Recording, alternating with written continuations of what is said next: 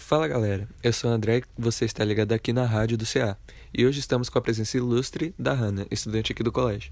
Oi, gente, como o André já disse, eu sou a Hanna e eu tô terminando o nono ano aqui no colégio.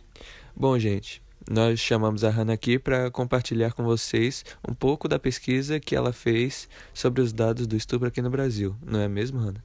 É isso mesmo. E então, Hanna, por que você resolveu fazer essa pesquisa?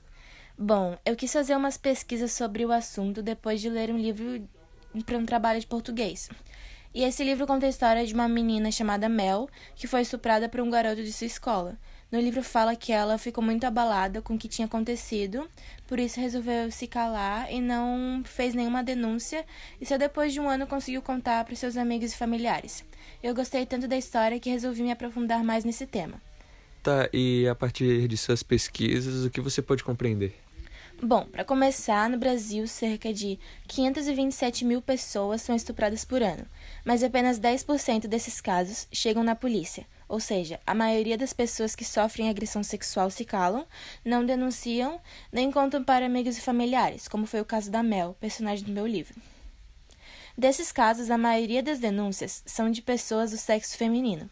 De acordo com alguns dados, o Disque Denúncia registrou em 2014 uma média diária de 13 denúncias de abuso de meninos. Porém, o número ainda representa menos de 30% dos casos de estupros femininos subnotificados. E qual a faixa etária dessas vítimas? As, a maioria são pessoas adultas, né?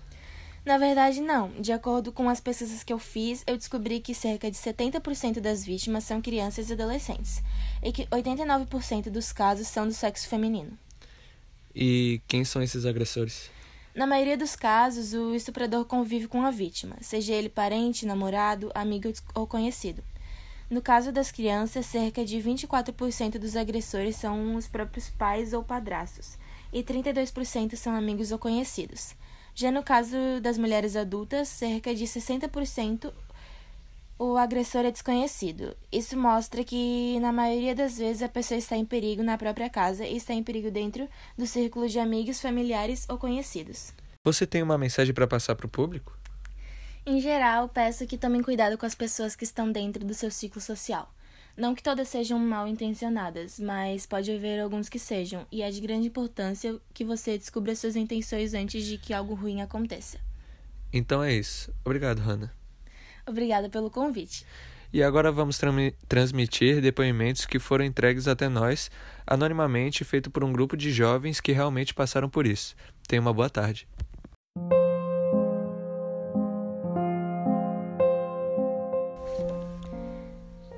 Também fui estuprada, violentada na sétima série. No segundo ano, no verão depois da formatura. Numa festa. Eu tinha 16, eu tinha 14. Eu tinha 5 e ele fez isso durante 3 anos. Eu amava o cara. Eu nem conhecia o sujeito. Ele era o irmão da minha melhor amiga.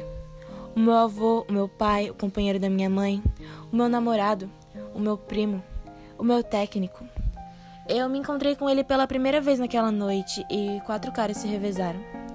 Eu fiquei grávida, aí dei minha filha para adoção. Eu sou um garoto. Isso aconteceu comigo. Isso, Isso aconteceu, aconteceu, com, você, você também? também?